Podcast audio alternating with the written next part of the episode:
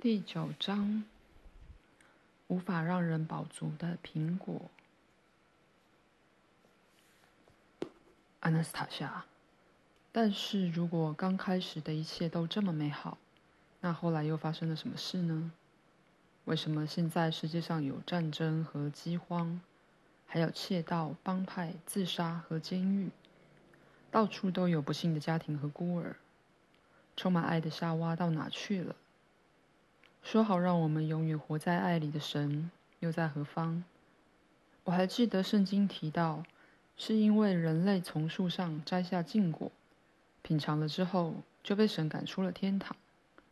神还在入口处安排守卫，不让犯下错误的人类重返天堂。弗拉米尔，神并没有把人类赶出天堂。不对，我读到的明明是这样。他还诅咒人类，对着夏娃说他是罪人，说他在生产时会承受痛苦，而亚当必须汗流浃背才能获得食物。这就是目前我们现实生活中的情况。弗拉迪米尔，你自己想想看，这种逻辑，或说根本没有逻辑，或许是为了有利于某些人，背后是有意图的。这与逻辑或谁的意图有何相关？请相信我，每个人都必须去学习如何利用自己的灵魂来看待事情、判断事实。唯有自己思考，才会知道神并没有把人类赶出天堂。神到现在还是关爱世人的父亲。身为神的他是爱。你自己也读过这点。是啊，读过。那这背后有何逻辑？毕竟慈爱的父母不可能会把孩子赶出家门。慈爱的父母宁愿自己受苦，也会原谅孩子的任何过错。所以神不会不管人类孩子的所有苦难。管不管我是不知道，不过每个人都知道他可是完全没有反对。哦，你在说什么啊，弗拉迪米尔？他当然也会承受人类儿子的痛苦，但人类到底有多不理解天赋呢？感受不到，也看不到他的爱。你怎么突然有这种感受？说的具体一点。现在神对我们的爱到底显现在何处？在哪一方面？当你在城市时，仔细观察四周。美妙无比的草地曾经是有生命力的地毯，如今却被铺上没有生命的沥青。周遭尽是有害的水泥所建起，被称为家的庞然大物。穿梭其中的车辆排放着致命的气体。然而，在这些水泥巨兽之中，花草只要找到一丁点方寸之地，就能从中冒出神的创造。它透过叶子的窸窣声、鸟儿的鸣叫声，不断呼喊着自己的儿女，好让他们意识到现况，期盼他们能重返天堂。地球散发的爱的光线越来越少，太阳的反射也在很久以前变减弱了。可是它仍用自己的能量，不辞辛劳地加强阳光的生命力。它还是一样爱着自己的儿女。他相信着，等待着，梦想着，总有一天黎明会升起，人类会突然明白，自己的意识会把原初的繁荣还给地球。但地球上的一切为何会与神的梦想不同？而且这还持续了不知几千年或几百万年之久，怎么有办法等待、相信这么长的时间？对神而言，时间是不存在的，就像慈爱的父母一样。他从来没有失去信念，也多亏了他的信念，我们才能存活至今。我们自己创造生命，享有天赋赋予的自由。然而，人类不是一下子就选择了哪里都到不了的道路。如果不是一下子，那又是何时？怎么选择的？亚当的苹果又是什么意思？当时和现在一样，宇宙中充满了大量具有生命力的能量，四处都有看不见却具生命力的元素，其中有很多与人的第二个我类似，它们几乎和人类一样，能够扩及到所有的存在层面，却无法体现于物质层面，而这就是人类超越他们的地方。此外，在宇宙元素的能量群之中，一直都有一个能量凌驾其他所有能量之上，但是他们没有能力改变能量之间的均衡关系。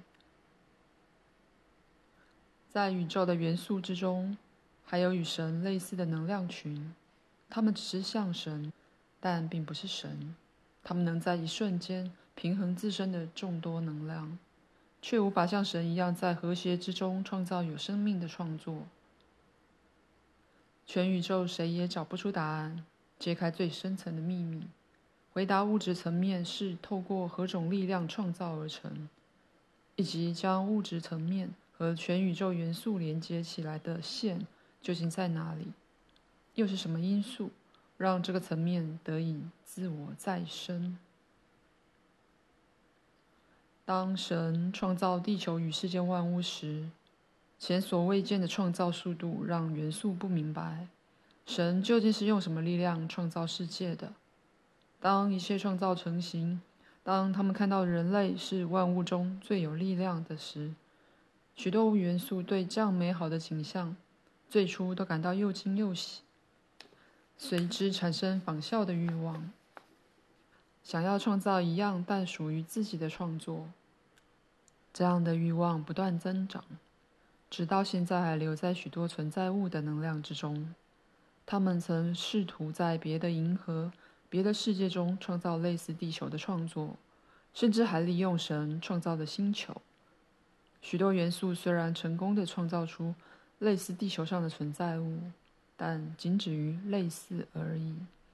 谁也无法达到地球的和谐，以及万物之间的相互关系。所以到了现在，宇宙中虽然有星球存在生命，但只是一些画虎成犬的生命而已。在多次尝试，不只是想创造更好的，还要能复制下去，都徒劳无功后，神自己并未泄露天机。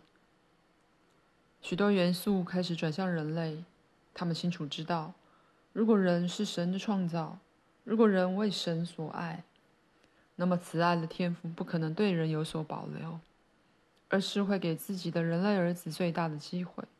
因此，宇宙的元素开始转向人类，到了今天也不例外。现在就有一些人宣称，宇宙某处有个无形的东西会和他们说话。还自称为理智、好的力量。以前在最一开始的时候就是这样，他们一下劝告人类，一下要求人类，所有问题的核心都一样，只是外表的伪装不同。人类告诉我们，地球和世间万物是以什么方式、什么力量创造出来的。又是如何将你创造成如此强大？然而，人类没有给予任何回答，因为他自己也不知道答案，到现在也不知道。可是，人类却对此萌生兴趣，开始要求神回答这些问题。神没有立刻回答，而是试着说之以理，请人类抛弃这种问题。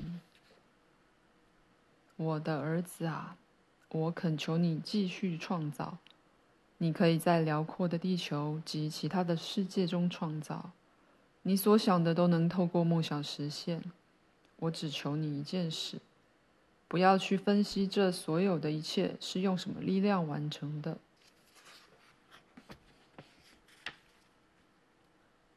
阿纳斯塔夏，我不明白。为什么神连自己的人类儿子都不想透露创造的方法？我只能用猜的。神之所以连自己儿子都不说，是为了保护他免于灾难，免于宇宙大战。我看不出来不回答和宇宙大战之间有什么关联。如果泄露了创造的秘密，那么在一些星球及其他宇宙中，就会出现力量与地球上存在物相当的生命。两股力量会想测试彼此，这或许会是和平的竞争，但也有可能会类似地球上的战争，成为宇宙大战的导火线。说的也是，神的创造方法还是别说好了，别让任何元素取得提示，从中得到答案。我认为没有任何元素会知道答案。为何你这么肯定？这是再清楚不过的秘密了。其实根本没有秘密可言，但同时秘密也不止一个。我这么肯定是，是因为只要在创造上再加上一个词，就可以解释了。哪一个词？灵感。什么？两个词放在一起有什么意思？这两个词。不，等等，别说。我记得你曾经讲过，思想也就是话语不会凭空消失，而是会在我们周围的空间盘旋，每个人都听得到，是这样吗？对。所以元素也听得到。对。那就应该别讲，何必要给他们提示呢？弗拉德米尔，别担心，稍微透露一下秘密。或许我能借此让他们知道，自己的穷追不舍是不会有结果且毫无意义的，让他们有所体悟，而不会再骚扰人类。如果是这样，那跟我说创造和灵感是什么意思？创造是指神在创造时是利用所有宇宙能量的粒子加上自己的能量。所以，即使元素为了复制地球而全部聚集起来，也会缺少一种能量——神与生俱来的思想能量，而这只有在神圣的梦想中才会出现。灵感则是指创造是在一阵灵感之中完成的，像雕刻家这种在灵感迸发时创作的杰出艺术家。有谁会在事后试图说明自己当时是怎么拿着笔刷，在想什么，站在哪里的？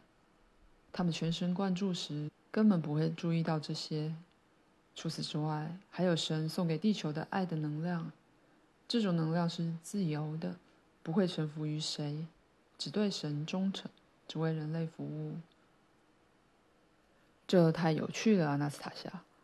你觉得元素听得到你刚刚说的？而且可以明白吗？他们听得到，也可以明白。那我说的，他们也听得到喽。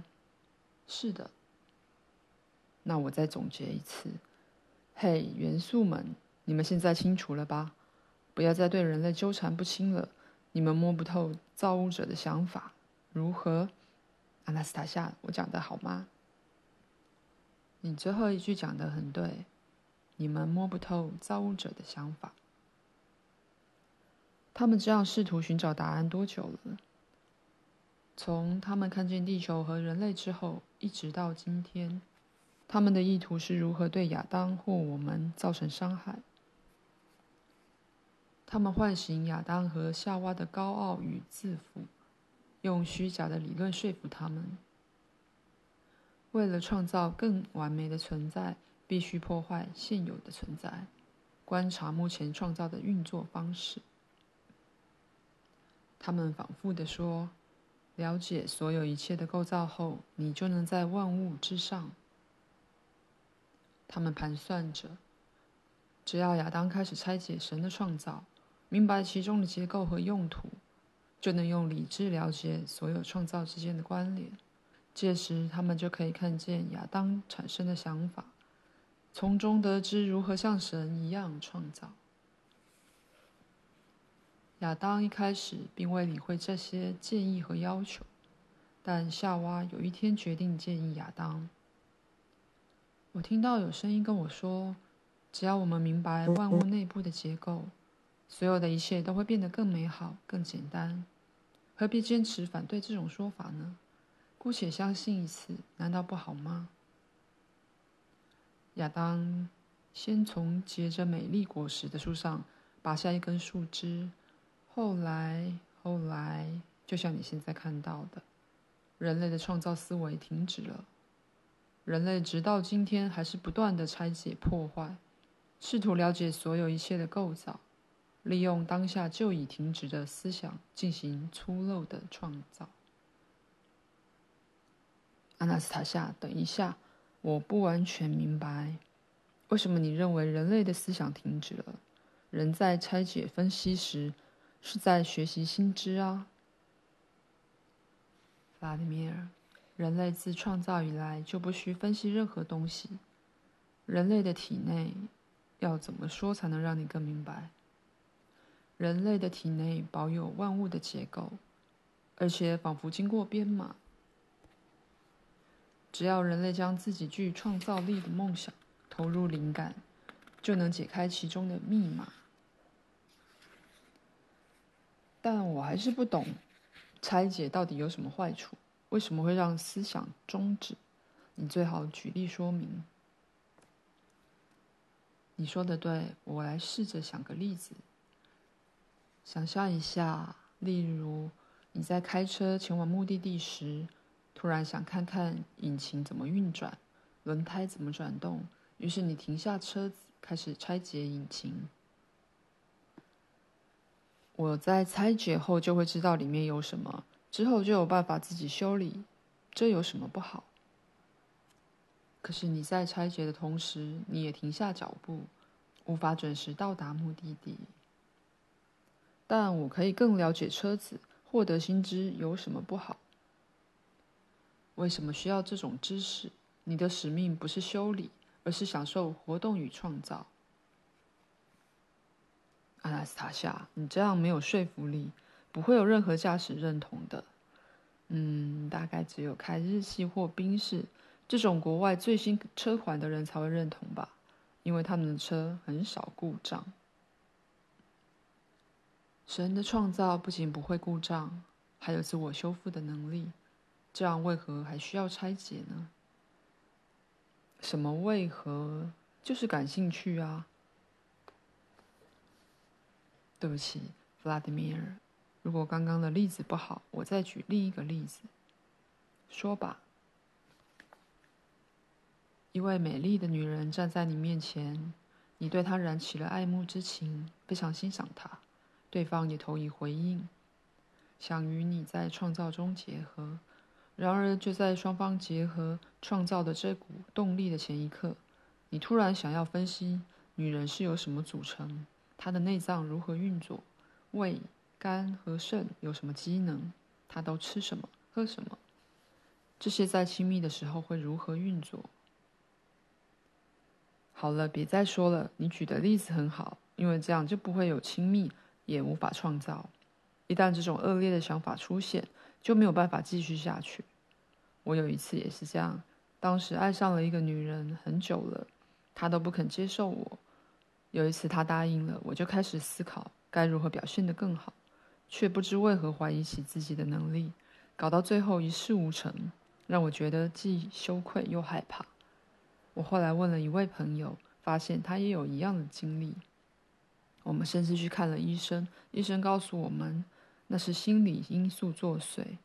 我们不应该心生怀疑，去追根究底。我认为不少男性都曾为此苦恼。现在我懂了，都是因为那些元素。因为亚当，因为夏娃的建议，没错，他们当时的确做错了。为什么你只怪亚当和夏娃？你看看现在，弗拉迪米尔，全人类不也顽固的重蹈覆辙，违背神的旨意吗？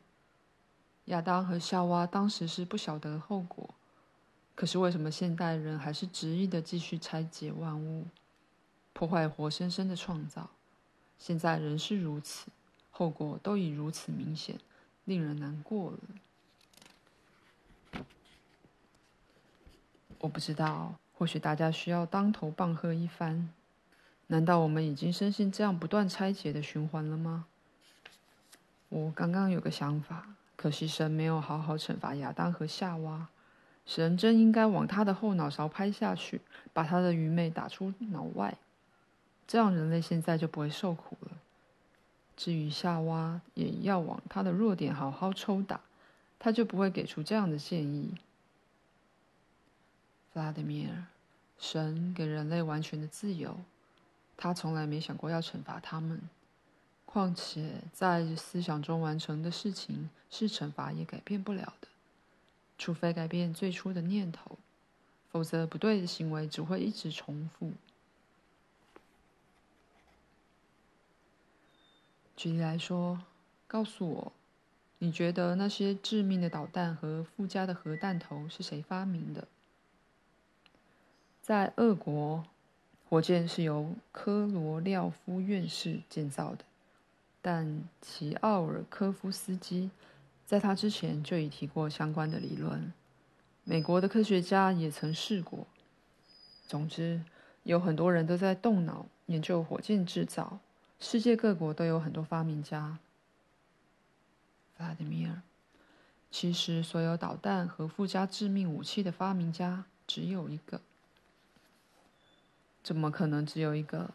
世界各国的科学机构都在研究火箭制造，他们还不让彼此知道自己的成果。